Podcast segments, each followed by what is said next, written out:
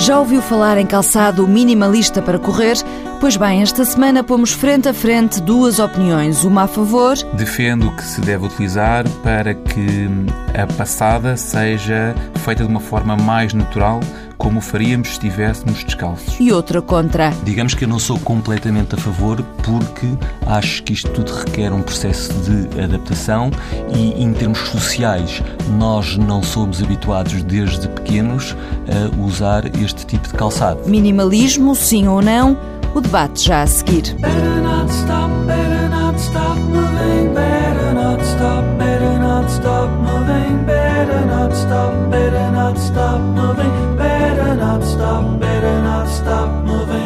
Se corre, de certeza que já ouviu falar no calçado minimalista e se calhar até já leu o Nascidos para Correr, que defende o barefoot, ou seja, Correr de Pés Descalços é um best-seller de Christopher McDougall, que já foi entrevistado na TSF por Carlos Vaz Marques. O que é que calça normalmente para correr, Christopher McDougall?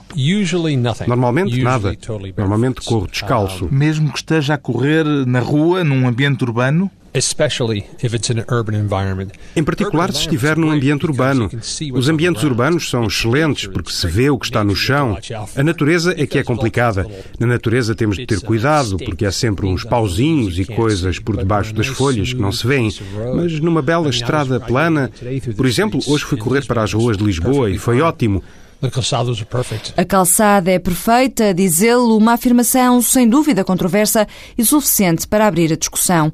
O Walter Madureira sentou por isso frente a frente Ernesto Ferreira, responsável pelo Gabinete de Fisioterapia no Desporto, do lado dos que estão contra o calçado minimalista, e Miguel Lucena, personal trainer, do lado dos que estão a favor. Eu, basicamente, defendo o calçado minimalista um, por causa do ataque ao solo, a forma como o pé se coloca no solo durante a corrida, que normalmente, em 70% dos casos, é com o calcanhar.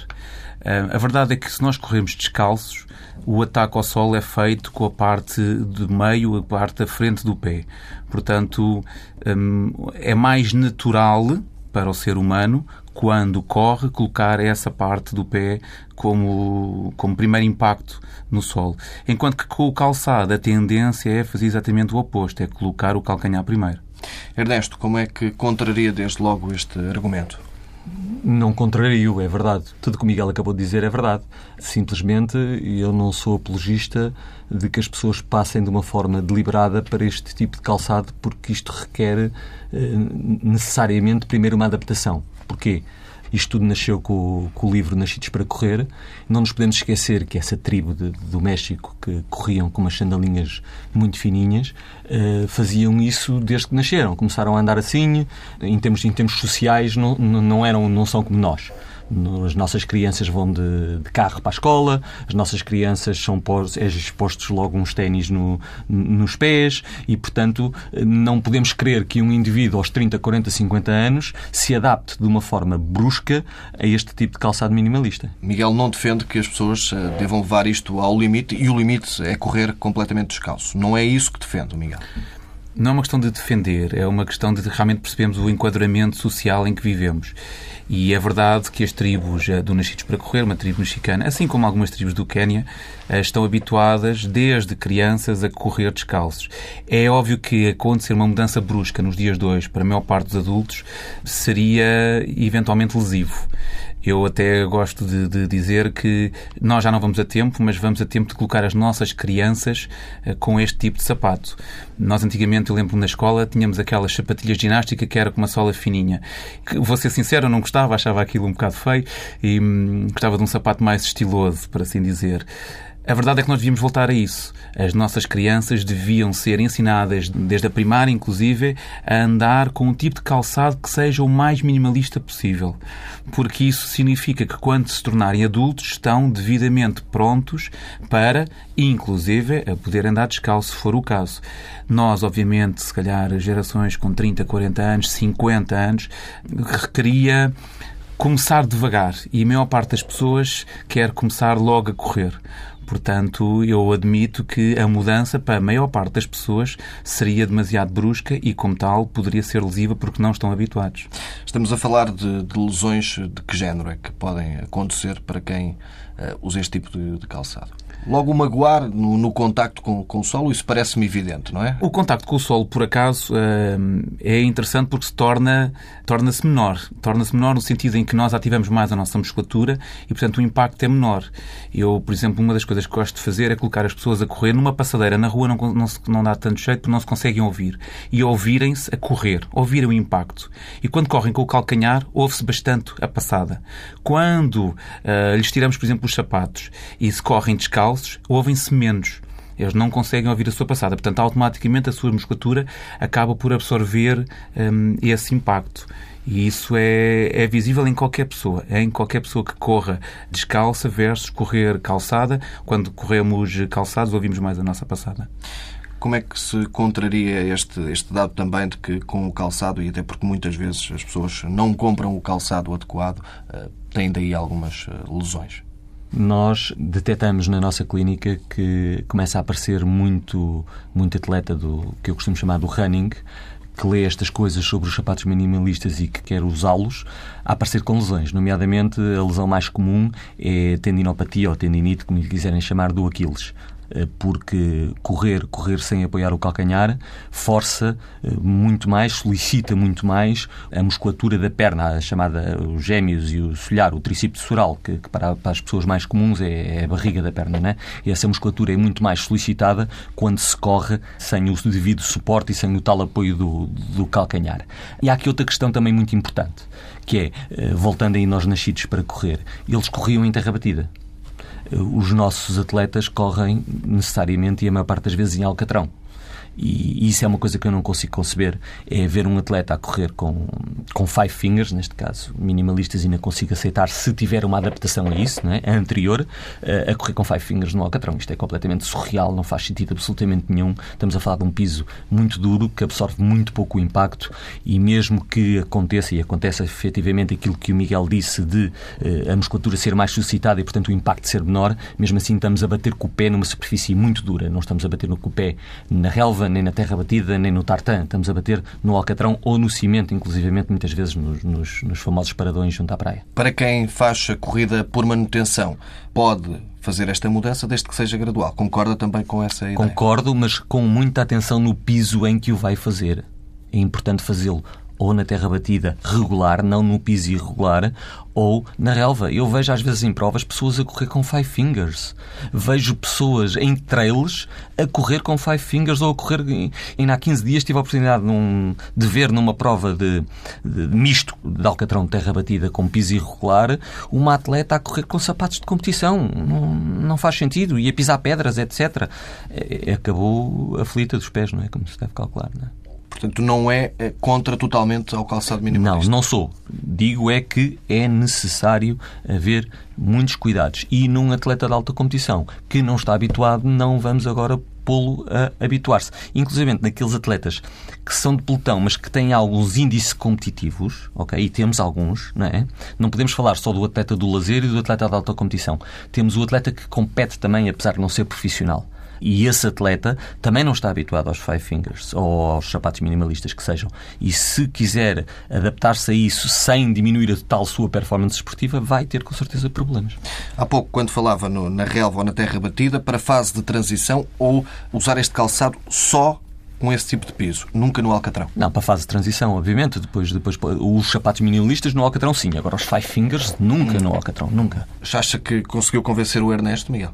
Uh, um bocadinho, mas eu também partilho as mesmas opiniões. Uh, aliás, eu acho que correr no Alcatrão não é benéfico com qualquer tipo de sapato, uh, porque o Alcatrão não faz qualquer tipo de absorção do impacto, portanto, acaba sempre por criar lesão. E é óbvio que nessas situações temos que ter um calçado que nos proteja minimamente. É óbvio que os pisos ideais para correr seriam terra batida, em todas as situações. Não é o ideal porque nós não conseguimos ter, não conseguimos ter essas zonas, não é? A maior parte das pessoas que quer correr tem os pardões e os pardões não são feitos para que as pessoas uh, corram. São feitos para que tenham passeios de veraneio, andem de bicicleta, mas não propriamente para corrida. Para isso, obviamente, seria preciso um piso especial. Portanto, eu concordo plenamente que os Five Fingers para Alcatrão não são benéficos, porque a maior parte das pessoas não está habituada a fazê-lo. Portanto, tem que passar automaticamente por um período de transição em relva ou em terra batida. Cuidado com os Five Fingers, que, como o próprio nome indica, são uma espécie de luvas com cinco dedos para os pés. E cuidado também com o calçado minimalista. Se quiser tornar-se minimal, faça-o de forma progressiva para não arranjar lesões. E tenham atenção que vai diminuir diminuir a performance porque não pode correr a mesma distância no mesmo tempo. Conselhos do fisioterapeuta Ernesto Ferreira, do Gabinete de Fisioterapia no Desporto e do personal trainer Miguel Lucena. Born to Run é o livro que serviu de mote para o programa de hoje, por isso é com Born to Run que fechamos. Bruce Springsteen. Boa semana, boas corridas.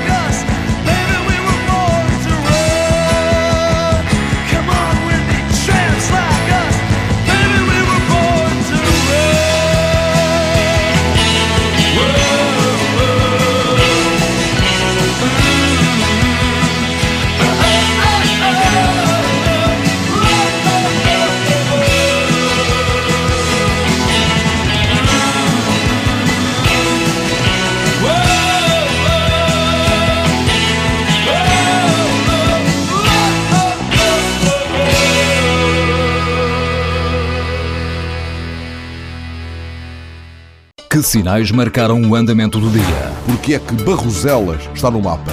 É o metal, senhores. É o metal. Que decidiram os ministros que não mandam? O país é que tem constitucional? Sim, o governo, toda a gente tem. Se vem aí um aumento de impostos? Com certeza, acho que vem. É a única coisa que é constitucional. É, sim, certo. Mas, Aumentar impostos é inequivocamente constitucional. Mas também é a única coisa que o governo sabe fazer. Hum?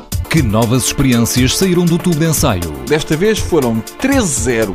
Até o busto da República votou contra. Foi um gangbang do Tribunal Constitucional no governo. Os programas da TSF estão disponíveis em podcast logo após a transmissão. Hum?